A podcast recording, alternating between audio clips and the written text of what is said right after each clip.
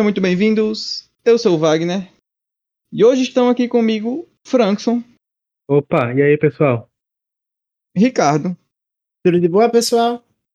e Estefânia. Oi, gente. Hoje a gente vai fazer uma dinâmica um pouco diferente, aproveitando aí que chegamos a 2022, um ano novo. Espero que tenha sido bom a virada de ano de vocês. E, né, eu acho que ainda está em tempo de desejar feliz ano novo para as pessoas. Eu ontem desejei para uma pessoa e ela disse que ainda podia, então eu vou continuar assim. Tá liberada ainda. Exatamente. Então a gente vai voltar um pouquinho para 2021 e passar uma geral a respeito de tudo que a gente assistiu no ano e comentar um pouco a respeito daquilo que a gente mais gostou, entre aspas, um. Não sei se, você- se vocês estão ligados no que é isso, eu acho que Ricardo e Frank não devem conhecer, não sei, Stefania. Quando a gente, eu, pelo menos, quando jogava no videogame antigamente, tinha, tipo, detonado, aí detonado e tal Uhum. jogo, tá ligado? Era, Sim, tipo assim, era o. Pra você zerar o jogo da maneira mais fácil. Vamos, vamos- vamos meio que fazer um detonado de 2021 aí, é, trazer o que de melhor teve no ano, óbvio, pra gente, né? Então, vamos começar, deixa eu ver, com. Vamos começar com Stefânia. Comenta pra gente, Stefânia, uma obra que, que no ano de 2021 você gostou muito e que te pegou, e óbvio, né? O porquê que você gostou dela. Eu vou começar com Luca. A animaçãozinha da Disney, que segundo o Frankson não saiu no cinema, o que me deixou chateada, porque pra mim ele é a minha aposta pra ganhar o melhor filme de animação do Oscar. pra mim também. E cabe à Disney fazer o que for preciso por isso. E é um filme muito gostosinho. A gente já tem um podcast falando sobre ele, então se você quiser saber assim tudo, todos os detalhes, o que a gente achou e tudo mais, tem lá um podcast da gente. Mas é entrega na animação. A história é muito fofinha e é aquela história que a Disney e a Pixar sempre entregam, que se você for criança você vai gostar e se você for adulto você também vai gostar. Então, se você não viu, Luca, assista. E escuta Luca- nosso podcast. Exato, o Luca tocou em um ponto muito sensível pra mim, que faz ele ser meu favorito pra tudo. E é isso. Perfeito. Eu lembro quando a gente fez o podcast que, que de fato o Frankson foi assim, ap- aparentemente a pessoa que mais de fato tinha gostado de se conectado com o filme. Também gostei muito, acho que, que ele entrega o que se propõe a fazer e como vocês comentaram, super divertido, tem, tem uma mensagem muito bonita a trazer, então realmente um dos melhores de 2021 e em animação concordo com vocês, chega muito forte para para brigar pelo Oscar, apesar de não ser, por exemplo, o que eu mais gostei, aproveitando o ensejo das animações. A minha escolha é A Família Mitchell e A Revolta das Máquinas, um filme de animação dos que eu mais gostei ano passado. Você tem um- uma parceria Sony e, e Netflix funcionando aí, né? Também é um filme que não tem distribuição nos cinemas, pelo menos não que eu lembre, ele veio para Netflix. E lembra um pouco, né, assim, a, a questão gráfica lá do, do Homem-Aranha no Aranha Verso. A Sony tem entregado bons filmes de animação e nesse do Aranha Verso ela entrega o melhor e aqui na Família Mitchell ela continua nesse padrão muito bom. E assim como o Luca, eu acho que o filme tem uma mensagem muito massa a trazer, além de que a, a jornada da família em busca de resolver a problemática que é trazida no filme, ela é muito divertida. Eu, pelo menos, ri muito. Eu lembro da, da, da, você lembra da galinha que tem no filme? É muito boa a É, galinha. tipo assim, é super divertido o filme, é um filme em família, você vê as relações deles com entre eles, né? Toda a questão familiar, você tem tratada a questão do uso da internet, redes sociais, etc, etc. Então, um filme super divertido, muito bonito e que tem uma mensagem muito bacana a trazer. Luca, olha só, Luca. A família Mitchell é a Revolta das Magnas, fica aí como essa minha escolha de 2021 para melhor filme de animação. Inclusive, Provavelmente eu- o filme mais divertido foi esse. sim, inclusive eu e Wagner, a gente fez um podcast, só que esse podcast foi um- meio que um teste, né? O E não podcast foi secreto. Foi um podcast É. secreto. Ah, eu também tava, você nem Tava, lembra. tava. Eu acho que tava Stefania nós tava? três e Caio, se eu não tô enganado. Eu tava não, eu acho. A gente viu juntos e fez junto. Foi, foi. Foi muito bom. E aí, Ricardo, conta você pra gente um- uma obra que você gostou muito. Rapaz, esse ano eu fui o cara das animações. Eu tava listando aqui a quantidade de coisas que eu assisti, que foram poucas, mas a maioria das coisas que eu assisti foram animações.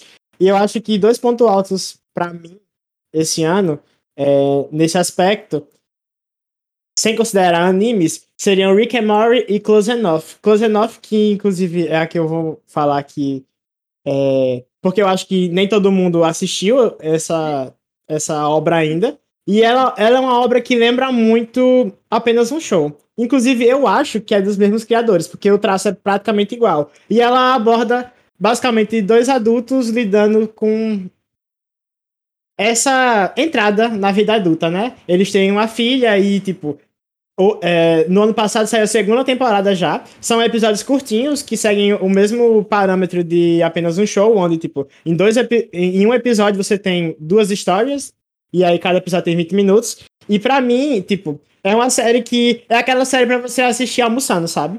Então é uma animação muito gostosa. É nostálgica porque é, eu particularmente sou um órfão de apenas um show e aquelas, e aquelas outras animações da Cartoon.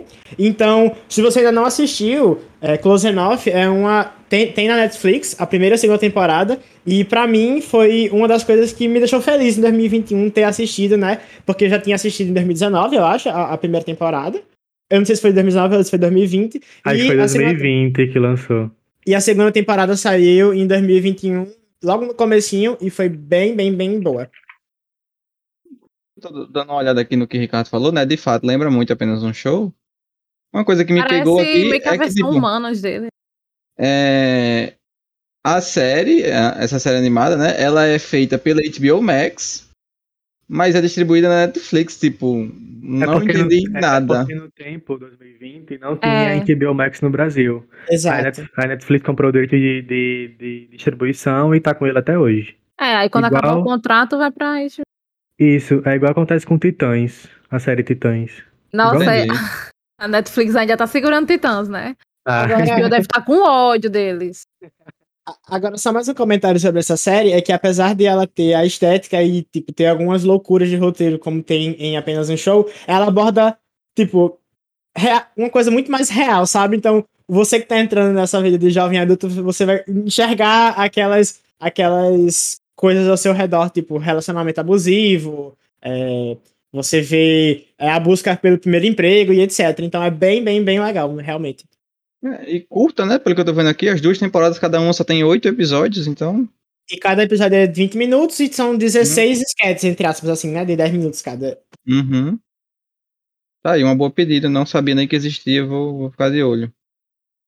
Vamos aproveitar então para, não sei, tentar fechar essa questão das animações.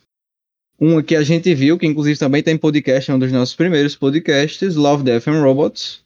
Perfeito. Aqui neste podcast é um dos, dos grandes queridinhos, né, da gente. Eu lembro que desde a época que a gente se conheceu lá, foi em 2019 que a gente se conheceu?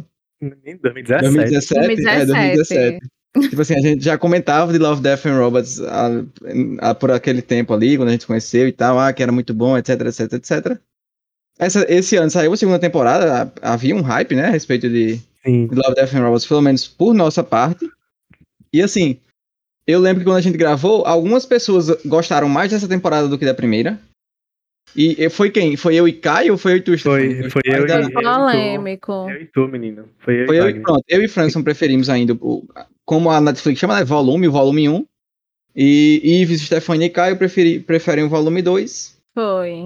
Só que, assim, eu acho que pra né, dar, dar, nomes aos bois fica muito claro, eu acho que para todo mundo, que os grandes episódios são Esquadrão de Extermínio e Snow no Deserto. Sim, Sim. nossa, perfeito. Assim, esses dois episódios, eu acho que se você não tem qualquer vontade de assistir inteiro, sei lá, pelo menos esses dois, deu o segundo volume, você tem que assistir. Ah, e o último também, que é aquele homem narrando. Gigante Afogado, né? É, aí aquele muito episódio bom também, muito bom maravilhoso. Assim, é, eu acho que esse, esses três são os melhores e, e, quem não viu, veja esses três e aqui a, a, curiosidade que fica é: uma vez que você assistir esses três, você vai querer ver os outros, não tem jeito. É, não tem jeito, boy. Tipo, são episódios curtinhos, de no máximo 16 minutos, no máximo, assim, estourando de verdade. Tem um que é 7 minutos, tipo, é, tem que é um que é de stop minutos. motion.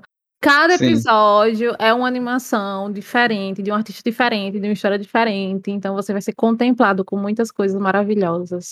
E não é porque é pequeno que a história ela é pouco densa. E pelo contrário, eles fazem absurdos em pouco tempo. Assim, é incrível Exatamente. o nível de, de qualidade Eu lembro do, do Esquadrão de Extermínio, que tipo assim, é um episódio que tem 18 minutos, mais óbvio, né? Tem uns créditozinhos e etc.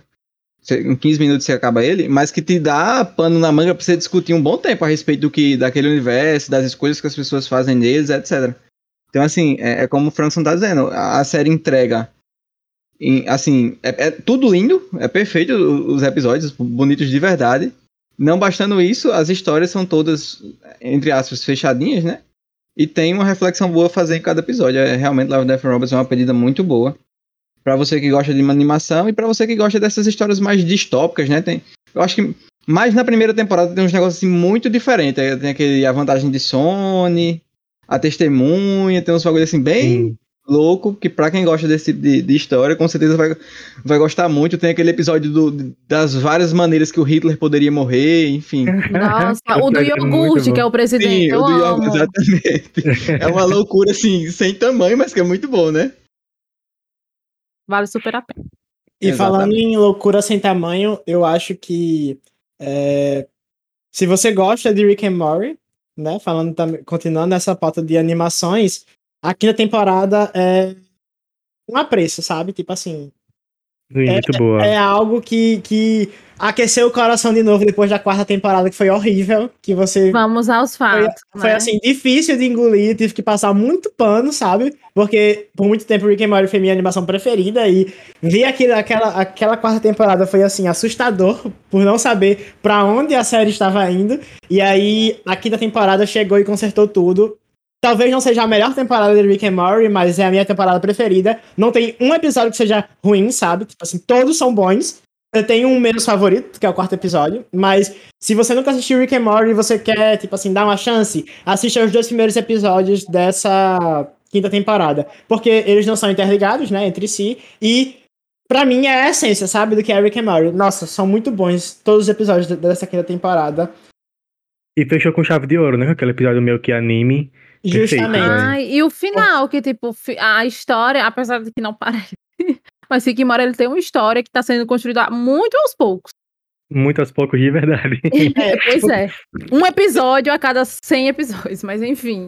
Tem os E- episódios que são soltos, né, e tem os episódios que são do canon da Canônicos, história. né? É, E aí, tipo, nossa, que fanservice que eles deram dessa temporada. Porque, tipo, tem uns três episódios que são canon e que você fica, meu Deus, completamente alimentado, sabe? Aí o episódio final que entrega absolutamente tudo. E é bonito, e é filosófico, e é maravilhoso. Apenas É, amo. como, como viajante de primeira viagem aí, de, de Rick Morty, é, eu imagino que, por exemplo, aquele episódio que a gente comentou do da poção do amor lá, seja um desses episódios canônicos. Porque É. me parece o tipo de episódio que, que, que. Assim, foi o que me pegou de verdade. Eu imagino que vocês estejam falando desse tipo de coisa, sabe? Porque É, tem uns claro. episódios lá que são únicos exclusivamente pelo barato que você tá assistindo ali, pelo entretenimento, né? Uhum. Que ele Sim. entrega umas histórias meio doidas. Um... Meio doida é, é eufemismo, né? É muito doida. Eu, eu fico de verdade pensando, como o cara que criou isso aqui pensou nisso, tá ligado? Eu, eu de verdade penso isso assistindo Rick e Morty. Quando você chegar naquela temporada que você vê certos roteiros, você vai, tipo assim, transcender. Porque, tipo, tem coisas que você não sabe como eles tiraram, boy. Tipo, não tem, tipo, nenhuma referência, assim, clara que você consiga associar é, em outra obra audiovisual, sabe? Perfeito. Então, assim, como pessoa que ainda está no iniciozinho, eu posso dizer que, que vale a pena. Assim, eu, eu acho que assisti nove episódios. A primeira temporada são 11 ou 12, alguma coisa assim. Eu tô perto de terminar. E por enquanto eu acho que tá valendo a pena. Aparentemente não é, como vocês estão dizendo, não é o melhor, mas eu já acho que tá valendo a pena. Então eu tenho boas expectativas pro que vem adiante em Rick e Morty. A gente que não pode de- deixar de Kane, né? Era isso que eu ia dizer agora. Se a gente Mas tem também que ficar tem Invencível. Ah, é São verdade. duas que a gente precisa falar. Eu concordo 100% com você, Stefania. Eu acho que, que a gente pode deixar Arkane por último e falar de Invencível. Que assim, pra mim, eu lembro até que quando eu assisti, Frankson assistiu também no mesmo dia, alguma coisa assim. Foi. Foi uma grande surpresa. Eu tava olhando no Facebook e tal, e ah, série de animação nova que saiu lá na Prime Video, Invencível e tal, conta a história lá do Mark Grayson, etc, etc, etc. Meu irmão, tô sem nada pra fazer aqui, vou ver. Aí é, já é uma série de animação com uns episódios um pouco maiores, né? Que de fato lembra mais uma série do que, por exemplo, é, é um anime ou esses, entre aspas, aí, desenhos, né? Que você que geralmente tem 23 minutos, 22 minutos. Animes também vão nessa pegada. As séries não, geralmente o dobro disso, né? 40, no máximo 45. Invencível é assim, eu assisti os três episódios de uma vez, então foi mais ou menos umas duas horas e um pouquinho, e assim, adorei, me pegou super de surpresa. É, pra mim O foi uma primeiro grata. episódio é, é- É. O primeiro já surpreende. assim. Sim. Demais. E, e é um anime, um anime, ó, o vício. E é uma série que é, tem uns plots muito bons que você realmente não espera. Eu acho que a gente. É, essa, esse plot principal que envolve principalmente ali o. Eu não lembro o nome do pai dele. Vocês lembram? Não. Mas é Mas o. é, é o pai do, do, do Mark, o pai do tempo. principal. É. o pai do principal. O plot que envolve esse personagem, ele é completamente assim, inesperado. Sim. É Nossa, é Omni-Man. Omni-Man. isso, Omni-Man, perfeito, perfeito. O plot que envolve o Omni-Man é absolutamente inesperado e eu gosto muito que é uma história de herói, assim, bem diferente do que a gente costuma assistir, né? Sim. É uma coisa assim, meio compara- The Boys. Se você gostou de É. The Boys, você pode gostar de Invencível. É isso que eu ia falar agora. O povo compara muito com The Boys, mas eu acho que parece, mas não é igual, sabe? É, tipo, Não, tem elementos. Eu acho que a violência é, um é, grande os elemento. elementos Essa coisa- parecidos. É muito do gráfico, anti-herói, né? né? É muito Exato. gráfico Dói demais, tem umas cenas de uns, sei lá, o cérebro torando, assim, uns negócios. O olho esbugalhando da cara do bicho, e, sei lá, é, é gráfico mesmo. É, É, assim, tem, uma, tem uma gosta, cena do trem, é muito gráfica aquela cena do trem. Perfeito. assim, pra, pra quem gosta de violência, assim, é, um, é, um, é uma mão cheia. Ele te entrega muita violência de verdade. E assim, ele entrega outras coisas, por exemplo, relações familiares são desenvolvidas, relações de amizade são desenvolvidas, relações também afetivas e amorosas são desenvolvidas nesse anime. Eu acho que ele não deixa é, a desejar em termos técnicos, a animação ela é boa, ela é fluida. Então assim, entrega bastante. Se você gosta de animação, você vai gostar de The Boys. Se você gosta de heróis, muito provavelmente também. Então fica a pedida aí, The Boys. The Boys, ó. Invencível. Invencível. Invencível. Muito bom de verdade. Eu, particularmente, gostei bastante. E já tem ter- segunda e terceira temporada renovada já pela Confirmada, Prime. perfeito. E era uma A coisa que a gente esperava, Video né? entregando uma coisa, viu? Porque Sim, eu acho que é discutível se é a, me- a melhor obra da Prime Video desse ano, porque eu realmente não de nada, tá ligado? Da Prime Video, assim, muito Eu, forte. eu tenho uma minissérie da Prime Video, mas é porque acho, que acho que ninguém aqui assistiu. Aham, pode crer. Eu, eu tô lembrando de Ali agora, um, um amigo nosso, que ele le- estava assistindo aquela A Roda do Tempo. E eu vi muita gente Sim. falando bem dessa Roda do Tempo, apesar de eu não ter visto. Mas aí fica o... só esse asteriscozinho que pode ser que tenham coisas boas sim, lançadas pela Prime Video esse ano, mas a gente não viu. E óbvio, acho que a gente não tá considerando a, a, a grande obra do, do, da Prime Video que sai, né, sempre. Chamada de férias com o ex, a gente tá desconsiderando isso. É, exatamente. Seria injusto com o resto das coisas. Exato. Então a gente agora parte para Arcane, que assim, aparentemente dentro dessas de todas essas coisas que a gente comentou, de todas essas obras de animação, me parece ser a que mais furou as bolhas e que meio que mais pessoas assistiram, então ela já é entre algumas aspas mais democrática assim. É mais fácil de você encontrar pessoas para conversar sobre. É Netflix, né? Então, Perfeito. Netflix e LOL. Então juntou assim duas, duas bolhas gigantes que explodiu. O Nirvana. Vai, Mas Arcane é muito bom. Tipo, falando, de- falando de uma pessoa que não é do, do quesito LOL, né? Tipo, você consegue se envolver tanto com a trama que, que tá poucos me lixando se vem de um jogo ou não, sabe? Tipo, Você ela não consegue. precisa saber nada. Literalmente nada. Exato. Tipo, e ela entrega tudo, em tudo, em animação, em roteiro, em. Boy, é assim, é, uma- é literalmente pra você sentar e apreciar, porque é isso a série, sabe? fotografia é um show à parte que, assim, deleita os olhos. Deleita os olhos. Não tem muito o que comentar a não ser isso, sabe? Tipo, tudo é muito milimetricamente perfeito. E aí você tira print da série em qualquer momento e é um wallpaper muito bonito pra você utilizar, sabe? E eu acho que eles fizeram com essa intenção mesmo. Eles não economizaram um único centavo, tá ligado? Na, na produção do, de Arkane, porque de fato, assim, é, é num nível espetacular de, de, de produção. A trilha sonora também muito on point, muitas músicas é, produzidas exclusivamente né, para a série por muitos artistas diferentes, que com certeza não deve ter sido barato, então um investimento enorme da Riot, e eu acho que acima de tudo um, grande investimento que eles fizeram em marketing, porque tem marketing, tinha marketing Arcane assim, de todos os modos possíveis, era metrô, era ban, aquele negócio que fica na- na- nas estradas bem grandes. Banner. É, outdoor. Outdoor. Outdoor, é, propaganda. ah, Homem, tinha lanche do Arcane pra vender no iFood, pô. Lanche Pois do é. Arcane pra vender no iFood. Então, assim, Fora o conteúdo dentro do jogo também, né? Que eles Sim, deram sim. ao- a- aos follies pra quem joga. Deram muita coisa mesmo. E tudo isso combina num, numa animação assim. Quase que sem precedentes, realmente muito, muito, muito, muito boa. Que, como vocês falaram, é, meio que supre a, a, expectativa do fã do jogo, que esperava por isso há muito tempo, desde as primeiras cinematics. Quem joga LOL sempre ficava naquela expectativa, ah, eles têm que fazer um filme, porque etc, etc, etc. Eles não fizeram um filme, fizeram uma série que, para mim, foi uma ideia muito boa que eles tiveram de fazer essa série. É até melhor do que um filme, porque um filme seria o quê? Sei lá, duas horas. Arcane tem oito episódios de 40 minutos, né? A gente teve mais tempo de tela. E ele entrega, então, é, esse é, meio que essa recompensa pro fã que há tanto tempo esperava isso. E ao mesmo tempo que pro público casual, que não é o público do LoL, entrega tanto quanto. Todo mundo que assiste ama, não, não conheço ninguém que assistiu e não gostou de Arcane. Então, assim. E desde o lançamento ela segue sendo a obra mais bem avaliada no, no Rotten Tomatoes da Netflix. 100% de aprovação da crítica e 97% do, dos usuários, então... Não, esse, esse 90, esses 3% aí morreu por dentro já, né? Que... Ah, deve ser algum jogador de LoL chato, tenho certeza.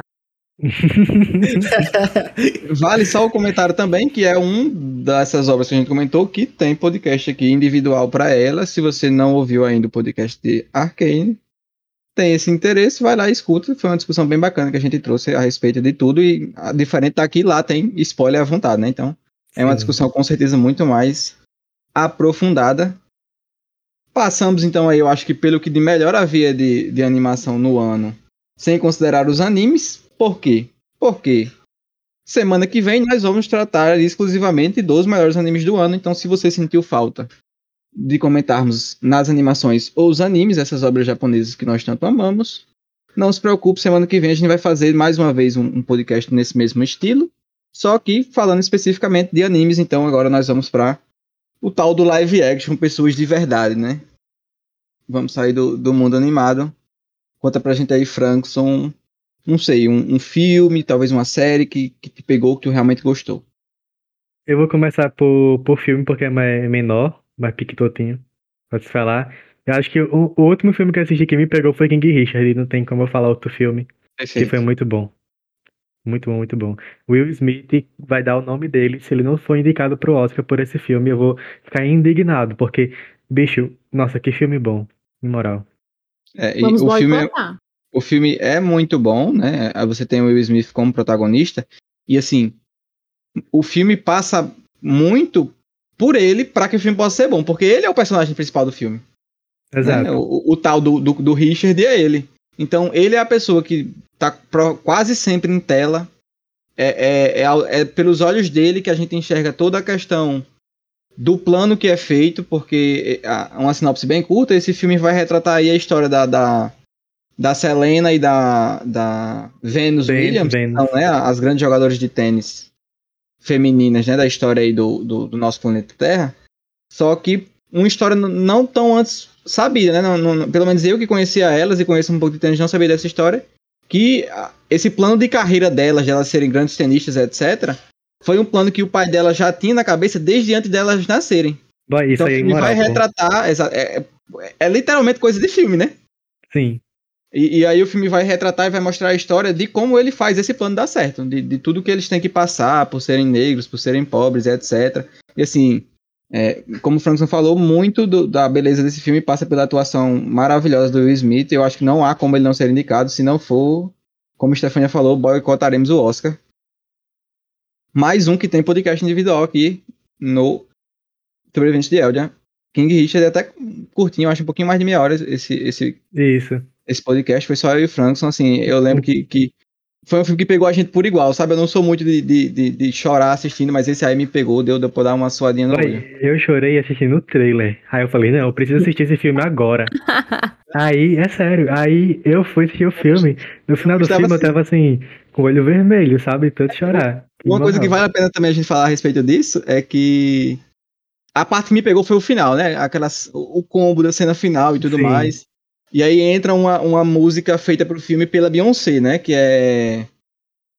é Be Alive, o nome da música, né? Be Alive. E, e, e o, o, crédito entra com essa música tocando junto, e assim, é super emocionante. Já Com falei aqui, imagens, com imagens reais das meninas. imagens reais, exatamente. e você vê a diferença né, entre a imagem real e a imagem do filme, você vê que o retrato do filme é muito próximo do, do que aconteceu de verdade, é bem parecido mesmo. E, e eu acho que essa música aí ela vem super forte pra ganhar a melhor canção original nas premiações, porque de fato é, é diferenciada, é a tal da Beyoncé. Ives Stefania, você- orgulhoso por esse comentário agora. Exato, exato. É o homem que, que- Ele devia assistir esse filme só por causa dessa música, mas não assistiu ainda. É, exatamente. Pelo menos até onde eu sei. Bom. Você, Stefania, conta pra gente um filme que tu gostou muito. Categoria musical. Tic Tic Boom. A Netflix mais uma vez servindo. Andrew Garfield também. Andrew Garfield que trabalhou esse ano. e Lima Miranda também. Lin-Manuel Miranda também trabalhou. Ele, a Zendaya e o menino Timothy ganharam, viu, esse ano? Estão Estão farmando uma grana boa, né? Pois é. Tic Tic Boom é um, aquele filme que você não espera, que você vai ficar triste depois de ver ele, pelo menos eu não esperava. Ah, normalmente a animação, animação, ó, musical, você vai ouvir aquelas músicas, aí você vai ficar empolgado, pelo menos é isso que eu espero no musical. A La La Land, pronto, La La Land, por exemplo, no final, você fica um pouquinho triste, mas valeu a pena assistir. Aquelas músicas animaram você de alguma forma, mas Tic Tic Boom você acaba deprimido. Pelo menos foi assim comigo. É, é, eu não sei se foi assim com mim, você. Tipo assim, eu, eu fiquei com um agridoce muito grande, sabe, Stefania? Não- claramente não é um filme que tu vai assistir pra ficar feliz, sabe? Isso aí, tire, tire da sua cabeça, não acontecerá. Mas é, eu, eu concordo com o que você tá dizendo, no sentido de que as apresentações musicais aqui nesse filme, elas são é, retrato da vida do protagonista. E a vida dele tá longe de ter sido fácil. Então, assim, Sim. ele, ele vai contando no, no, no show musical dele, né? Tudo que ele passou pra poder fazer o show. Assim, é, é uma dinâmica, inclusive, muito divertida. De, de- de- divertida, assim, no sentido de que é, é muito perspicaz, sabe? Tá lá tendo a- o show dele e ele tá contando no show dele tudo que ele passou pra poder estar fazendo aquele show. Exato, uma sinopse rapidinha pra quem não viu, é que basicamente ele vai completar 30 anos e ele tá fazendo o musical da vida dele já faz muitos anos e ele precisa acabar antes de fazer 30 anos. Isso é uma convicção que ele tem em si. E aí, no momento, ele é o quê? Ele é esse cara que tá fazendo esse musical e que trabalha numa lanchonete. E que tá com um puta bloqueio pra terminar esse musical. E você fica querendo que ele consiga, você fica querendo que dê certo e que no dia lá, no, no, no deadline que tem, ele consiga entregar o musical, mas acontece tanta coisa. Enfim, é, é bom, mas é sofrido. É um filme que vai te trazer muitos sentimentos, pelo menos foi assim pra mim. Me trouxe muitos assim, sentimentos. Pra mim, é, ele, é, ele é quase aquele tipo de filme que é um estudo de personagem, sabe? Uhum. Porque o personagem do Andrew Garfield, eu não tô nem lembrado o nome dele agora. Mas que é o protagonista, né? Ele tá sempre em tela. Quase todas as, as cenas do filme, ele tá na tela, ele tá lá conversando com alguém, ele tá lá discutindo. Você vê que algumas relações a respeito da vida dele são trabalhadas. Você tem. Eu acho que principalmente. Você lembra daquele a- amigo dele que é o amigo gay, Stefania? Sim. passa por um drama bem interessante no filme, assim, é, que de fato te toca, sabe? Te, te- te, te faz se conectar com o personagem. Você tem a relação dele com a namorada dele, você tem a relação dele lá com o, o pessoal que meio que é, de alguma forma apoia ele no sonho dele. Então, assim, algumas relações da vida dele são estudadas, são exploradas, além dessa relação dele com a música e tudo mais, com, com esse sonho que ele tem de, de, de fazer esse musical. E, e, assim, pra mim, o filme é muito sintomático nesse sentido, de que é um homem que fez o que era preciso pra alcançar esse sonho dele, sabe? Basicamente, eu, eu, eu acho que é por isso que é tão amargo. Porque quando você vê que as coisas não são como você esperaria que são, fica essa coisa um pouco triste. Não, e, e detalhe, o filme é baseado na história real de uma pessoa que passou por isso. Uhum. Então, acho que é o que me dói mais quando chega no fim, a gente acaba vendo o que acontece, reticências. Então, acho que esse é o que me deixa mais, me deixou triste esse filme. Acho que esse foi o filme que mais me entristeceu esse ano, se você colocasse. no- Foi o filme mais triste que eu vi esse ano. É, não, claramente não é um filme, não é um filme feliz. Mas é muito bom o filme, é muito bom. O Andrew Garfield entregou muito. É, É, eu sobre. acho válido comentar que é a estreia do Lin-Manuel Miranda como diretor, esse filme. Então a, a gente tem um ano marcado por Lin-Manuel Miranda, né? A gente tem aí. Eu acho que o primeiro foi Vivo. Vivo. Inclusive tem podcast aqui no, no, no- no Sobreviventes. Depois deve ter vindo In the Heights, e aí a gente vai aproveitar esse ensejo, porque entrando aí nesse mundo que Stefania entrou, é a minha, é a minha, o meu filme de musical, favorito. Pra mim Depois a gente teve Tic Tic Boom, e agora no final do ano, Encanto, né? Trabalhou, viu? Pensa. Então, Lin-Manuel Miranda entregando muito, Tem óbvio, que né? colocar ele na lista das pessoas que mais trabalharam junto. com a Zendaya, Exatamente. O Timothy e o Andrew. Não, e tem um outro cara que eu acho que, se não tô enganado, o nome dele é o Johnny Green. Vocês lembram quando a gente comentou de, de The Power of the Dog? Sim. Sim. Inclusive, pode ser que apareça por aqui mais pra frente dessa conversa. Que ele é o responsável pela trilha sonora. Esse cara, ele é responsável pela trilha sonora de pelo menos uns três ou quatro grandes filmes que vão vir das premiações. Minha Então nossa. esperem o nome de Johnny Green forte aí pras premiações. Esse cara também é um cara que trabalhou muito. Mas como eu havia dito, vamos aproveitar o ensejo do, de, de que estamos falando de musicais e que eu comentei a respeito do Manuel Miranda e de In The Heights. Assim, talvez seja o filme que eu mais gostei esse ano, foi In The Heights. Primeiro, Caramba. porque eu sou apaixonado por, por, por- por musical. Então, musical me pega, assim... Acho que geralmente foi Francis com quem eu fiz vivo, né? Foi. Mas eu sempre falo isso, assim, musical me pega muito. sou- É muito fácil gostar de musical. É só não ser ruim. Se não for ruim, eu já vou gostar, não tem jeito. Eu sou a E- antítese de Wagner. Exatamente. E é, In the Heights é aquele que eu comento que eu acho que o primeiro número musical de um filme de musical tem que ser muito forte. Então, por exemplo, em La La Land você tem lá é, Another Day of Sun, né? Que é perfeito. Tipo, você olha, perfeito. não faz nenhum sentido essas pessoas estarem dançando aí. Beleza, não faz mesmo não, mas é, é- o filme é sobre isso. E, e perfeito. Então, assim, eu lembro quando eu fui assistir La La Land que eu vi aquilo ali, eu, pronto, já estou, é, você já me ganhou, agora me leve. In the Heights foi a mesma coisa com a, com a, com a primeira apresentação musical, que o filme já começa nela, né, basicamente. Então são É. oito minutos ininterruptos de, de música que te dá- trazem uma introdução muito boa a respeito da história que você vai fazer, da vida de cada um, como aqueles personagens se relacionam, como a, a, a, a dinâmica deles, entre eles e com o bairro, etc, etc. Então o filme já me ganhou aí, e daí pra frente eu acho que ele só vai a cada vez mais me ganhando, porque trata de temas muito bacanas e faz isso de maneira muito é, assertiva, eu acho, com um determinado grau de profundidade, e as músicas não- são perfeitas, E não perfeitas de verdade. romantiza, né? Não, não, Não, de romantiza jeito nenhum. a vida do, do imigrante nos Estados Unidos. Perfeito. E, pelo contrário, né? Eu acho que ele, ele consegue, de maneira boa, tratar dos problemas que as pessoas que, que são imigrantes nos Estados Unidos passam por lá. Sim, exato. Eu lembro daquela música que, pra mim, é, assim, eu escutei essa música várias e várias e várias vezes, chama Carnaval del Barrio. Nossa, a última E- música, né? Muito bom. É, é muito, muito, muito, muito boa essa música. a- a- o, o quanto ela consegue colocar em palavras, e, e óbvio, né, numa música, o, o que essas pessoas latino-americanas que migram para os Estados Unidos aí, entre aspas, nessa busca do sonho americano, passam e, e- e a relação que elas têm com a, a terra que elas deixaram para trás, assim, é, é bem, bem, bem bacana mesmo. Inclusive também tem podcast aqui, né? Sim, verdade. Como o Ricardo falou, ele é o inimigo da, da, Dos musical, musicais. né? Então ele, não, ele se absteve agora, bicha muda.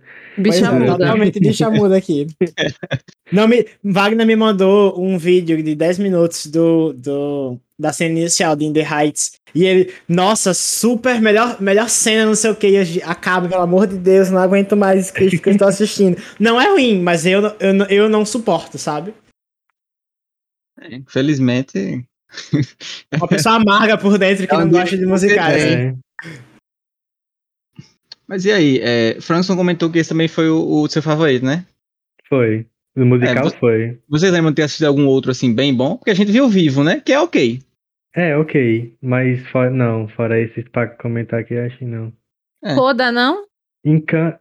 Coda, Coda não acho que não, não caberia em musical. Porque só tem mais quatro músicas, acho, durante o filme. Se Mas tem- é um filme é, muito bom. Comente um pouco. Quatro músicas pra mim já é um número ok. Pro- Basicamente, Coda é um filme da Apple, Apple TV Max, que tá bem cotado pro Oscar agora também, é, que conta a história de uma família surda, que uma, uma dessas famílias, a menina, ela não é surda. E basicamente ela é intérprete dele pra tudo. E eles trabalham com pescaria. E eles vivem disso, e pra quem não sabe, né, quando você, quando você é surdo e vai para um alto mar, você não pode. Tipo, era, seria proibido. É, porque você tem que ouvir as sirenes, os barcos, enfim, esse tipo de coisa. Então ela basicamente ela é a sustentação da família. Sem ela, eles não se sustentam. Só que o sonho dela é ser cantora. E eles não têm como eles aferir isso, porque eles nasceram surdos, todos da família.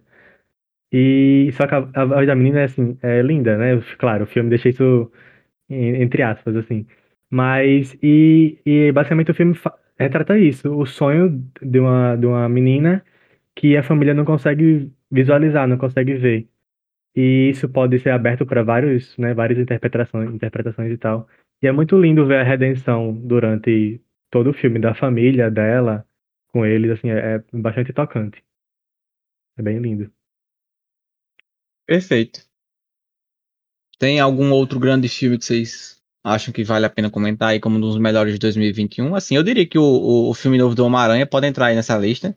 Sim, sim. Tá na minha pode, lista mas também. com ressalvas, né? Porque eu não diria que ele foi um dos melhores filmes de 2021. Ele foi um dos que eu mais gostei de assistir, é diferente. Talvez ele te entregue uma das melhores experiências. É. Exatamente, exatamente.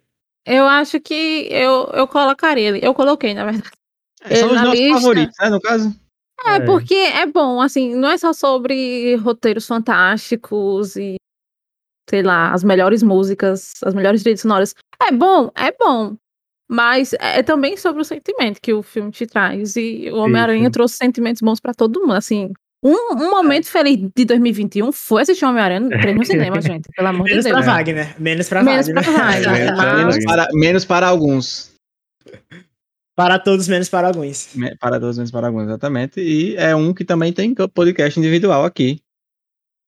Se você não escutou, assistiu Homem-Aranha e gostou, não gostou, enfim, você pode escutar e ver o que a gente também achou, que foi um podcast bem bacana, assim. Eu acho que foi até uma, pi- um podcast que não teve tanta discussão, né? É verdade, foi No mais sentido ameno. de que é, é, assim, não, não tem como ter uma opinião muito diferente da que a gente teve, pelo menos a impressão que eu tenho é essa. Ah, que impressão é essa? Escute um negócio lá que você vai saber, meu amigo. É sobre. Tá de brincadeira? Em filmes assim de herói, acho que outro filme que se destaca é Esquadrão- Suicida. Mas Nossa, esse aí- Esquadrão Suicida aí foi doideira, tá? Eu gostei É. também. eu gostei. Ah, eu curti bastante. Eu também gostei do Shang-Chi. Eu não sei se é assim que fala. Shang-Chi. Deve é, ser, eu não vi ainda. Shang-Chi. Eu Eu, assisti, eu curti muito.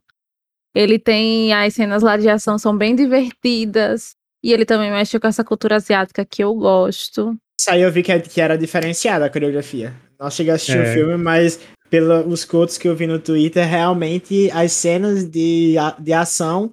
é, a- até nisso a, a- cultura chinesa tava, tava sendo bem representada. Lembra muito Jack Chan e, e- e aqueles filmes meio asiáticos que, que tinham nos anos 20, 2000, 2010. Tipo, a Ah. luta é bem melhor, mas a É. coreografia de luta, sabe? Aquela coisa fluida, aquelas mãos, Isso. assim. Eu não sei como explicar. Meio que eles Mas- se integram com o ambiente e pegam e pega objetos do ambiente pra lutar, tipo, é muito bom. Sim, ah, eu gostei muito. Vale a pena ver o Shang-Chi lá na Disney Plus. Perfeito. Estou aqui em busca de lembrar se teve alguma outra coisa que, que eu tenha assistido que eu fiquei assim, super impactado. Duna, amigo. Ah, eu não sei Duna. você, mas WandaVision pra mim. Não, é, aí entra em série, né? Eu acho que a gente ainda tá aqui nesse momento de, Tudo bem. De, de Duna. filme. Mas eu concordo Duna. com o Frank, eu acho que Duna foi um filme muito bom. Que, que, que merece. É. Sabe, assim, eu acho que é aquele que a gente até discute no podcast de Duna, é mais um que tem. Que, que fica aquele gostinho de que, tipo, ah, o, o realmente bom vem, tá pra vir Vem depois, dos depois. próximos filmes, sabe? É. Aí eu fico um pouco com esse sentimento. Agora, eu acho que quando a trilogia fechar, aí, assim, a impressão que eu vou ter é que, não, meu Deus, essa vai ser uma das trilogias mais queridas que eu tenho na vida, sabe? Uma, o, uma, cavalinho de Stefania, né? Que uma parada assim. é a- Aquele pintura. cavalo perfeitamente desenhado, você já viu, Sim. tenho certeza. Mas é isso, então vamos, vamos dar uma andadinha agora, como a Stefania trouxe o ensejo, pra falar de séries e pode ficar à vontade pra começar falando de WandaVision, então, Stefania. Ah, e WandaVision, das séries da, da Marvel que saiu esse ano, é a minha fave. Nunca tinha assistido muitos. Assisti ela, assisti Loki. Acho que só. O que tem além disso aí é o quê? O Gavião, O É. Capitão América Soldado Invernal, que foi um bait, né? Entre aspas. O Ari. E a gente tem o Arif, eu acho que é isso, né? É. É, pronto, WandaVision foi minha preferida. Eu gosto muito do jeito que ela começa brincando com séries de TV. Aí é pra quem viu. Não, não necessariamente é um spoiler, mas enfim. Brincando com esse universo das séries. E aí depois é que vem o que realmente está acontecendo e o que está por vir pra Marvel. Ela introduz como a Wanda vai ficar agora nesse novo cenário da, da Marvel, que eu gostei muito. Ah, é muito divertido. É um- É, uma eu não sei pergunta se- é, é que tu assistiu tudo ruxado, não foi? Exato, era o que eu ia dizer. Eu não sei se que para quem viu semanalmente foi tão boa a experiência. Eu acho É. que para quem viu um atrás do outro, como eu vi, é mais gostosinho. Eu ia comentar isso, que, tipo, pra mim, é, esse bloco aí que você fala, que é aquele bloco que você fica sem entender o que tá acontecendo, foi uma chatice sem tamanho. Tipo assim, ele tem um tipo de humor que não é o meu tipo de humor, então eu assistia lá o. Como é que se chama? O, o, o tipo lá de, de, de padrão de episódio que eles estavam dando. Sitcom, Sitcom. sitcom. Não me pegou de jeito nenhum, assim, se eu ri, sei lá, duas vezes nos três episódios, foi muito. Então, Inimigo de do fato, riso, Wagner. Não me não pegou. esbocei nenhum sorriso. Pois é, não, ah, eu tava achando legitimamente chato, mas de fato, quando entra no momento em que você entende o que de fato tá acontecendo, fica legal. E o bloco final é assim, é maravilhoso, é muito bom de verdade. Pra mim, os dois últimos episódios dariam um filme da Wanda, assim, perfeitamente, sabe? Sim, muito bom. Eu acho que também o, o, o, o Visão, Sim. Ah, é, sim. principalmente ali o drama que é, que é introduzido meio que dele com ele mesmo, né? E tudo Uhum. mais, eu acho que é, é um drama que te pega, que, que tem profundidade e que é bem tratado. Então, é de fato uma série assim que talvez como Stefania viu tudo de uma vez, tenha tido ainda uma experiência melhor, mas que a- até eu, que não gostei do início, uma vez que ele passa, e necessariamente pode ter sido um problema meu, outras pessoas podem ter gostado da, das sitcoms ali no início, é, te entrega um, um- um- um drama é, pessoal, principalmente da Wanda, e óbvio, como eu falei, com o Visão também, assim, muito bom, muito bom de verdade. Tipo, eu sou do time que gosta de sitcom e mesmo assim achei pesaroso. Por quê? Porque foram três semanas. Três semanas É. de episódios que você não Nada entendia nada, nada, né? nada com nada, entendeu? Então, tipo assim, se fosse, sei lá, um, no primeiro episódio, mesmo que fosse maior, sei lá, de, de 40 minutos, porque é bem curtinho, né? Se fosse um É. episódio, sei lá, de 40 minutos daquilo e terminasse ali, eu tinha amado. Só que demorou muito, só tive restício do que a série ia se tratar depois de um mês de série. Então, assim, é meio que você fica ali, sim, mas é só isso aqui e cadê o resto da série, sabe? Mas aí depois É, eu realmente A gostei. Disney errou. Em, eu acho que eles erraram em colocar assim aos poucos. Porque pra mim era muito simples. Acabava o episódio e eu ficava. O que que aconteceu? Vou ver o próximo. Justo. E aí eu Talvez vi eles o tenham- próximo até chegar no que explicava o que estava acontecendo. E aí foi bom pra mim. Talvez se, se eles tivessem lançado os três primeiros de uma vez e aí lançar um de cada vez, funcionasse melhor também. É. Mas fica aí a, a crítica, dona Disney. Aprende com a Arcane, Disney. É, perfeito. É. Eu acho que pode ser que, que, que, que se torne uma tendência, Lançar Uma três vez- episódios. Lança- uma vez que funcionou muito semana. bem com o Arkane, tá ligado? Funcionou muito bem de verdade. Porque, Nossa, tipo, Mas foi o fecho do fecho aquilo ali, cara. É porque- Tipo, assim, você É. não entrega só um por semana. Que, que, tipo, qual que é a graça de fazer semanal? É que você vai ter essa sua obra mais tempo em- é, no hype, né? Sim. Quando você faz nesse bloco é, três por semana, Arkane foram nove, né? Se eu não tô enganado. Uhum. Você, você não tá entregando tudo de uma vez a ponto do hype diminuir, mas você também tá entregando pro seu é, espectador uma experiência melhor do que assistir só um por semana. Então, assim, me parece um, um, um, um meio termo muito bom entre as duas coisas, sabe? Vamos esperar aí para o ano de 2022 se, se vão acontecer mais lançamentos nesse modelo ou não, vai ser, é só impressão nossa. Por exemplo, uma série que eu acho que não daria certo isso e lançar todo de uma vez é Mary of Town, que pra mim é masterpiece do, do ano passado. Perfeito. Que, que, tipo assim, ela trata, ela trata de uma narrativa que você se assistir rushado, você não vai sentir o mesmo impacto do que você ter assistido semanal, sabe? Então eu acho que Mare of Town, inclusive, vai entrar nessas categorias aí de melhores séries do ano, melhor minissérie. Porque ela encerra ali, né? Não vai ter segunda temporada.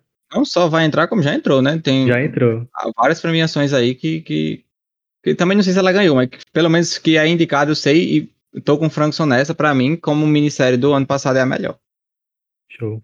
Basicamente, só, só pra, pra terminar melhor fiscal, é, conta a história de. Tem a, a menina lá de, de Titanic, que eu esqueci o nome dela agora. Meu é é nome Deus. Kate? Winslet. É, Kate uma coisa Winslet, dando o nome, porque essa mulher fez o nome na série. E basicamente conta a história dela. É, a série é sobre ela, inclusive o nome da série é, O nome da é série é ela, dela. É, exato. Então, tipo, é, é uma, uma história de uma mulher que ela é policial e ela trabalha com pequenos e grandes crimes dentro de uma cidadezinha de Stal, né? Que o nome da cidade é Stal. E a série conta sobre isso, sobre a vivência dela, dos dramas dela, da família dela. E é muito bonito e pesaroso ao mesmo tempo o que ela passa por, por todo É, a série. E, e além disso, tem uma- um, um ponto interessante na série, que, que eu não lembro se isso tá na sinopse, mas se for um spoiler, é um spoiler mínimo, é muito mais sobre a trama do que de fato algo relevante. É que a série ela consegue fazer o que eu gosto muito quando isso acontece, que é ela desenvolve a personagem dela no- na série, né? A, a América a gente conhece no primeiro episódio é, e é no último episódio, são pessoas ah, talvez até próximas, mas que a gente entende muito a respeito do porquê ela é como ela é, apesar de sim haverem mudanças a respeito da personalidade dela do início pro final da série. Só, só que a série faz isso ao mesmo tempo que ela tá envolta numa trama de investigação. Então, há um crime não resolvido dentro dessa cidade, se não tô enganado, é uma menina, né, Frankson, que tá sumida. Isso.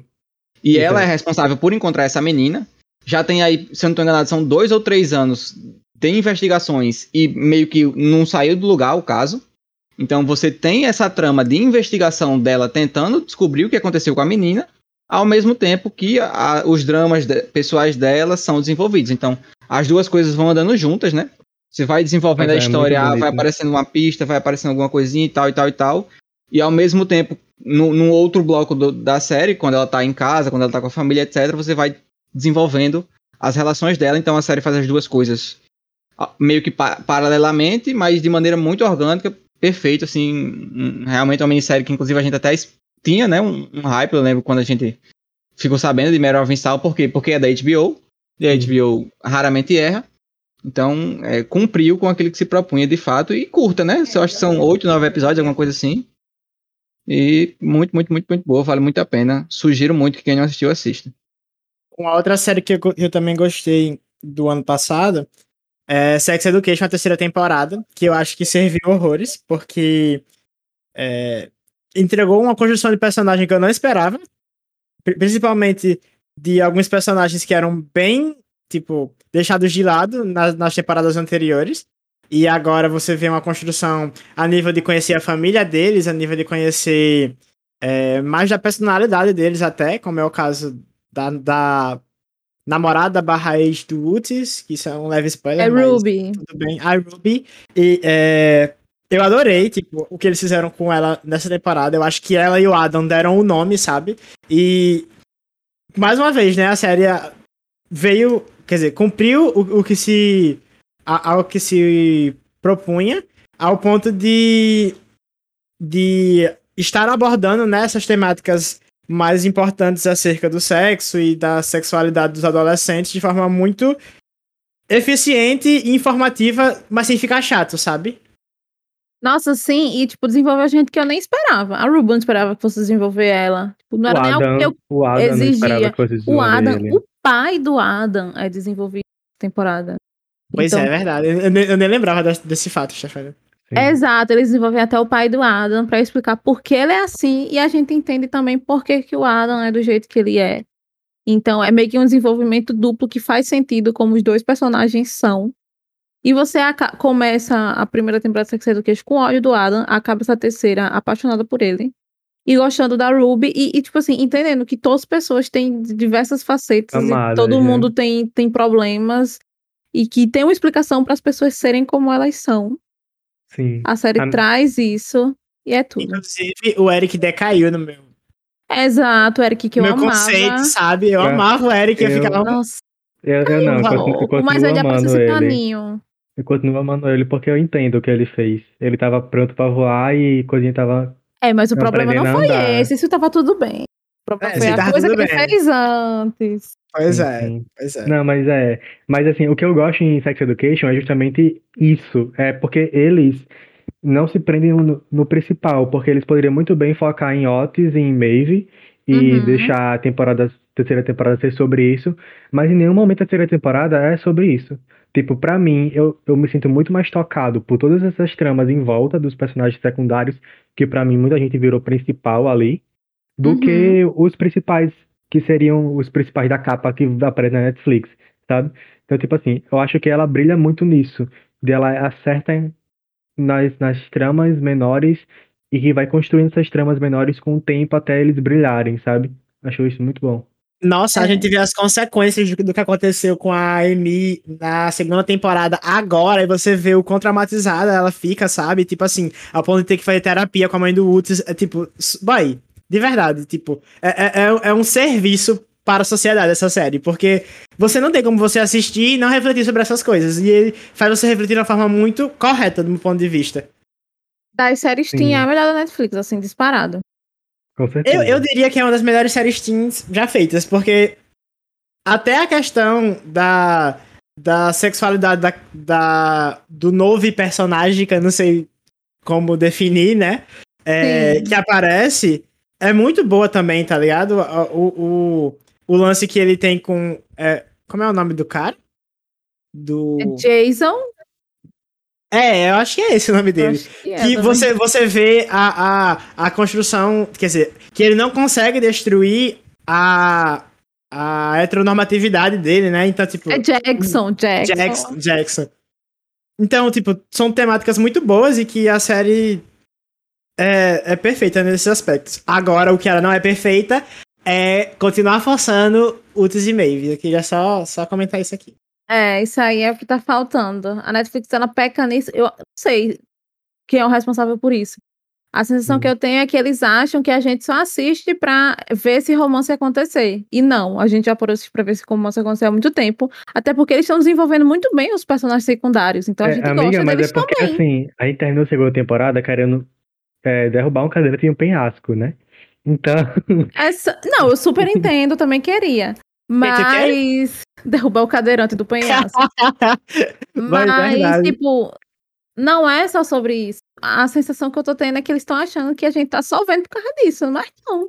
Então, Sim, bota é. esses dois pra ficar. Pô, o nome da série é Sex Education, eles nunca transaram. Ai, mas enfim, fica aí a queixa.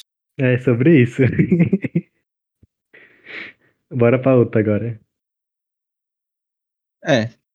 Eu não lembro mais de nenhuma grande série que eu tenha visto, até porque eu meio que parei de ver série. Tem uma um pouco controversa, né? Que, desse ano aí. Um pouco controversa, não, é controversa entre a gente. Aparentemente. as Round pessoas- 6 não, né, cara? Você Não, não, não é Round Round Six Six. pra ser. Ah, tá. Não, não é Round 6. É controvérsia entre a Ah. gente. Mas Round 6 talvez até entrasse nesse, nesse Não, mesmo argumento. Não, meus amores, não, não, Meu não, amigo, vocês podem pelo menos deixar eu terminar o que eu vou falar. Porque assim, é, é o que eu tô dizendo, é uma série controversa entre a gente, no sentido de que pra gente tem grandes problemas a série, mas que pro público geral, todo mundo ama muito. O Round Six entra nesse, nesse bloco aí, é um exemplo, mas não era dela que eu ia falar. E quando eu digo que ela é controversa, perfeito, Frankson foi no ponto. Sweet Tooth é, uma, é uma série que aparentemente todo mundo ama, mas que Eu a amo. gente conseguiu encontrar é, defeitos muito claros e que acabaram atrapalhando um pouquinho a experiência.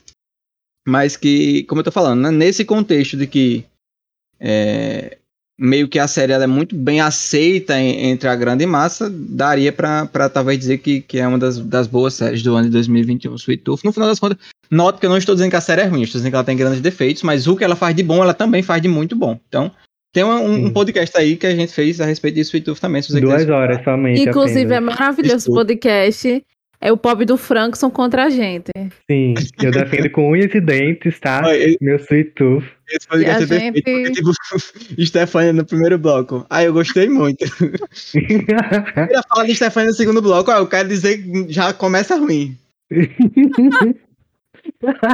Esse é um dos episódios mais, mais icônicos, assim, do, do, do É podcast. o maior porque meme do nosso podcast. Até hoje a gente tira essas ondas a respeito desse Se episódio. você assistir o primeiro bloco e assistir a série e voltar a assistir o segundo bloco, você vai ver que a gente vira outras pessoas. Basicamente é isso. Parece até que a gente gravou antes de assistir, tá ligado? Sei lá. Ah, eu não sei o que aconteceu. Tem alguma outra Mas. série que vocês lembram? Succession, eu tenho que falar que Succession, pra mim, a terceira É, temporada eu- eu- foi, Perfeito. Foi assim. eu só assisti até a segunda, mas eu sei que a segunda é muito boa e Frankson disse que a terceira ainda é melhor, então não tenho dúvida de Nossa. que é uma das melhores do ano. A terceira foi cada, cada episódio era um tiro no meu estômago. Tipo, a segunda temporada não tem muito isso, ela é mais linear. Só que ela é muito boa. O A final terceira dela é, é, uma- é um, um pico bem alto, né? O final da Isso, terceira temporada. pronto. Da A terceira, da terceira segunda. A terceira temporada tem isso em quase todo episódio. Tipo assim, é, é reviravolta sobre reviravolta, é leão comendo leão, o coitado do, do- dos filhos, misericórdia, sofre na mão daquele pai. E, assim, pra mim é nova Game of Thrones, e é isso, sabe? Tipo, Succession, e eu lancei essa, e é sobre isso. Eu lembro da primeira vez que eu assisti Frankson disse assim: ah, não, é tipo assim, é Game of Thrones da, da, da vida moderna. Porque pra quem nunca assistiu Succession, né, não tem ideia do que a gente tá falando, basicamente é, a gente tem aí essa família que tem um, um conglomerado de, de empresas da mídia, né? Então é uma família, entre aspas, assim, muito poderosa, comanda a mídia lá de- desse, desse local onde eles vivem. A família É. da Disney, basicamente. Como eu, eu não lembro. Ah, mas não, não faça diferença lembrar o É o nome, né? É o Akon o nome. O Akon, do, do conglomerado de mídia. O Akon. Isso, pronto. É isso aí mesmo que eu queria dizer. E aí eles comandam isso e o, o chefe, né, o pai, quando a série começa, ele tá meio doente, assim. Então a expectativa que, que acontece é de saber quem é que vai assumir no lugar dele, né? Qual dos filhos vai assumir aí a, a, a empresa. reinado. Exatamente, uma vez que o, que o pai, o. o, o, não, Logan, é o nome do filho. Logan Roy. Logan Roy. É Logan o nome do velho, né? É, é Logan. É, o filho é Kendall, lembrei agora. É, quem Uma vez que o Logan não possa mais, né, continuar assumindo. E aí vira esse, é- é- essa briga aí de cobra comendo cobra. Meio que um irmão contra o outro irmão, e aí você vê as empresas de fora também tentando chegar e etc. E, e- a briga é meio que por isso. Como o próprio nome da série fala, né, Succession, então sucessão, pra saber quem vai ser o sucessor dele no comando dessa empresa. E assim, é, é- é- eu lembro até que eu já comentei isso, acho que no grupo da gente, que eu, quando eu falo que tipo assim, eu vejo que rico também tem grandes problemas para se viver. Óbvio que a gente não, não romantizando de maneira nenhuma a pobreza, aquela coisa que a gente sempre fala, é muito fácil falar que, que dinheiro não traz felicidade quando você é rico, mas assistindo essa série você vê que, que eles passam assim, por serem ricos e por estarem nesse mundo empresarial e etc, etc, problemas assim que são quase que inimagináveis. Sim. E é muito bom também ver a sátira disso. Porque, é, tipo assim, eles olham pra um, um problema de uma pessoa assim, ah, é só você gastar milhões que você paga isso, sabe? Tipo assim, eles, eles, Sim. eles literalmente falam isso pras pessoas. tipo assim, sim. vai ter, tem uma cena nessa terceira temporada que não é spoiler, mas assim, é engraçada. Ele manda a empregada comprar um monte de acessórios pra uma festa que vai ter. Aí do nada ele desiste, não tem como a, a empregada devolver. E era assim, era milhões de acessórios. E a coitada não tem onde colocar. Ela enche o apartamento dela desses acessórios e fica morando dentro do, do apartamento cheio de acessórios, sem conseguir nem andar direito. Então, tipo assim, ele tá pouco se fudendo para o que acontece com, com a vida do, do- de todo mundo. Ele só quer saber da vida deles e é isso, sabe? E eu amo isso. E, e outra coisa, quase é, é como o Frankson falou, muitos dos problemas que aparecem para eles, eles tentam resolver com dinheiro. Então é, é comprando a palavra da pessoa, ah, se você ficar calado, eu te pago tanto. Eu te dou tanto Já dizia de tal Ariana Grande, né? Você só tem problema se você não tiver dinheiro suficiente pra. Pra resolver esse problema. É. Exato. Succession é bem por aí, de fato. Um, uma, mais uma vez, HBO, né, pra deixar bem claro. Então, se você é Sim. como nós, que confia muito no trabalho que a HBO faz, pode sem medo, Succession é uma ótima pedida. Alguma obra a mais que vocês lembram aí? Série, filme, documentário, enfim, que, que marcou o 2021 de vocês? Eu acho que pra mim foram essas que eu comentei mesmo. Nós É, vamos falar mim. dos animes É. no episódio Eu que Foram vem. essas também. Eu tenho algo a comentar que, assim, não é a melhor coisa do mundo, mas é um reality show muito divertido de assistir, que é o Futuro Esporte, É que tem disponível no YouTube. Mas é, é, é, é nesse, é, é, é, é nesse tipo de entretenimento que ele se encaixa. Você tá sem nada pra fazer, você vai assistir um episódiozinho ali de 20 minutos no YouTube. E é, tipo, bem divertido de verdade, porque é basicamente o Porta dos Fundos, aquele canal grande do YouTube, procurando um novo ator pra fazer parte do seu elenco. Ah, é tipo, muito bom. é, Eu assisti com o Frank, e, tipo, sério, muito, muito, muito divertido. E você gosta das pessoas, você torce por elas, é, é- é realmente muito, muito bom. Sim, e é brasileiro. Eu assisti mídia brasileira aí, pessoal. É sobre isso. Então é isso. Esse é o Detonado. de obras de 2021. Tipo assim, se você. não- Ah, não. Se você tá meio que como o Ricardo, não vi muita coisa de 2021, agora você sabe o que você vê. Exato. Assim, muita coisa de fato muito boa que 2021 trouxe. Foi um ano diferente, né? Assim, a gente tava ainda muito forte a questão da pandemia, então lançamentos de filmes que seriam feitos foram adiados, lançamentos de filmes que seriam feitos no cinema foram direto pro streaming. Muita rixinha de, de, de questão de, por exemplo, Duna deu essa coisa, né? Que foi lançado no cinema e no streaming ao mesmo tempo. Luca também. Exato, porque é, havia feito ti- é, tido sido feito todo o, o acordo né, da distribuidora com a plataforma de streaming, etc. Mas mesmo assim a, a, a gente tem grandes, grandes obras audiovisuais e para mim acho que passa longe de ter sido o grande ano, da, assim, da, pelo menos da minha vida assim, de grandes obras que eu assisti. Mas também passa longe de ter sido um ano ruim. Sempre a gente encontra muita coisa boa e, e é dessas coisas boas que a gente realmente gosta de assistir.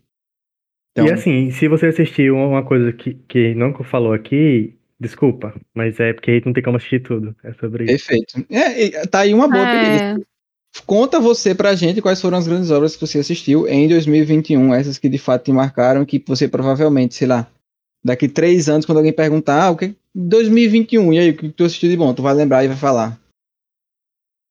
Mas não vai falar Round Six. É, não, pelo amor de Deus. né? E nem a, a temporada final da Casa de Papel. Que agora acabou, eu posso falar da temporada final. é, Então Nunca é isso. o trabalho de assistir essa série. É, que é, duras críticas, duras é críticas. controverso, é controverso da Casa de Papel. Ah, um, um filme que a gente não comentou, que eu acho que toda a gente poderia ter comentado, é porque eu não vi, aí eu, eu não posso falar, né? Mas falam muito bem, e aí eu posso estar enganado, mas eu vou conferir aqui agora mesmo, da segunda parte de Um Lugar Silencioso.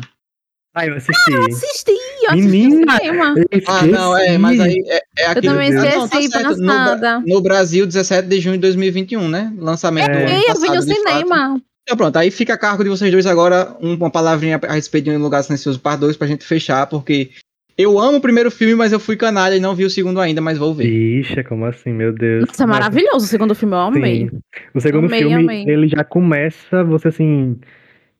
Na, na, na correria, sabe? Tipo assim, você não dá tempo de respirar, já começa você ali meio que Nossa. revendo o passado, boy. É filme aquela cena do trailer que ela tá no imersivo. carro, a, a, a. É, é a cena do trailer É. do carro, né? Pode crer. Realmente no trailer já dá pra gente sentir que já tá meio sufocante a situação ali. isso, e é bom porque você tem uma pequena explicação do, de o que aconteceu quando eles chegaram. Caso você não tenha assistido Um Lugar Silencioso, é aquele filme que tem aparentemente alguns alienígenas, que você não pode fazer nenhum ruído que eles te matam. Simples assim. Simples. E aí, o, o segundo filme, ele faz muito bem isso de trazer o sentimento que foi quando eles apareceram pela primeira vez. Você fica agoniado assistindo. E, e olha que tá- nesse momento tá bem zoada. Mais agoniante do que isso é quando fica tudo silêncio, você não pode comer uma pipoca dentro do cinema, faz um barulhão. Mas, nossa, eu gostei muito, eu gostei muito desse momento específico. E o decorrer do filme também é top. Tem um plotzinho pra mim. É um plotzinho, aquela ilha. é um plot, é um plot. é um Aquela plot. ilhazinha lá. É um plotzinho pra mim, pelo menos, que eu gostei. Ah, é muito bom esse filme. Eu realmente tinha esquecido, mas ele é maravilhoso. Tipo assim, é, pra mim ele teve uma mudança de gênero. Ele saiu de meio que de, de terror pra suspense barra pra ação suspense. Ele tem, ele, nesse segundo filme ele tem muito mais cenas de você ficar assim, caralho, comendo pipoca assim, enchendo a boca, sabe? Do que você ficar tenso. No primeiro filme eu acho que ele tem mais cenas tensas do que no segundo. Porém, o segundo, por ter mais ação, ele passa muito mais rápido. Tipo assim, o filme acabou, eu fiquei, gente, acabou? Como assim, sabe? E o primeiro, ele passou a sensação mais de tensão pra mim. Só que o segundo, ele é superior, eu, eu acho, na junção entre suspense e ação. Porque no primeiro, você tinha muito mais medo do que, do que acontecer com, com as pessoas, com, enfim, do que nesse segundo. Nesse segundo, você tá mais preocupado com elas fugindo do, do monstro, Sim. né? E, e esse ele me deixou bem aflita por causa do bebê. Porque eu não Nossa, sei sim. se vocês lembram, mas a mulher, vez de parir um menino, não tinha uma camisinha, pelo amor de Deus. No meio de um negócio que não pode zoar de um recém-nascido, que eu, só que o recém-nascido faz chorar. Então, toda vez que eu olho pra aquele bebê, eu fico agoniada. Pensando, ele vai chorar, vai todo mundo morrer, eu tenho certeza, vai todo mundo morrer por causa desse bebê. Ai, então é esse sentimento de aflição que traz o segundo filme, ele é carregado disso. Pelo menos foi assim a minha experiência. Sim. Perfeito. É e aí, bom. só pra gente não passar em branco, porque é um dos filmes que vem forte para as premiações e que a gente também gostou muito, The Power of the Dog, né? Talvez Ah, aí a, sim, grande, sim, a sim. grande aposta da Netflix para as premiações desse ano. Tem podcast a respeito de Power of the Dog. Se você quiser ouvir a gente falando mais sobre ele, mas aqui realmente só para não passar em branco, grande filme, grande atuação do Benedict Cumberbatch. Ele não Ele é nada o que você espera. Você vê, ah, é filme do Faroeste. Não é isso. Não é. Clique e assista e veja o podcast, que você vai ver que não é sobre isso. Exato. Ele, ele, o, o plot dele, assim, é uma coisa que você não imagina que acontece, mas realmente é muito bom. Não Então é é um filme isso. tão rápido, mas ela, ela é bom de se assistir. É. Concordo, realmente. A, a construção ela é lenta, mas muito bem feita. Isso. Vamos então aí, né? Chegando a esse finzinho. Mais uma vez agradecendo a Stefânia, Frankson e Ricardo por estarem aqui. A você que nos ouviu e reforçando o pedido, se você assistiu alguma coisa que você acha que tá entre as tuas favoritas, que você acha, não, isso aqui é muito bom e eles não comentaram, eu acho que eles não viram e, poxa, se eu vi e gostei, a gente tá- nós também gostaríamos de assistir isso que você assistiu e gostou, tá? Então comenta pra gente lá no nosso Instagram para que a gente saiba qual foi a sua grande obra aí de 2021. Um abraço e até semana que vem. Valeu, pessoal. Valeu, pessoal. Até a próxima.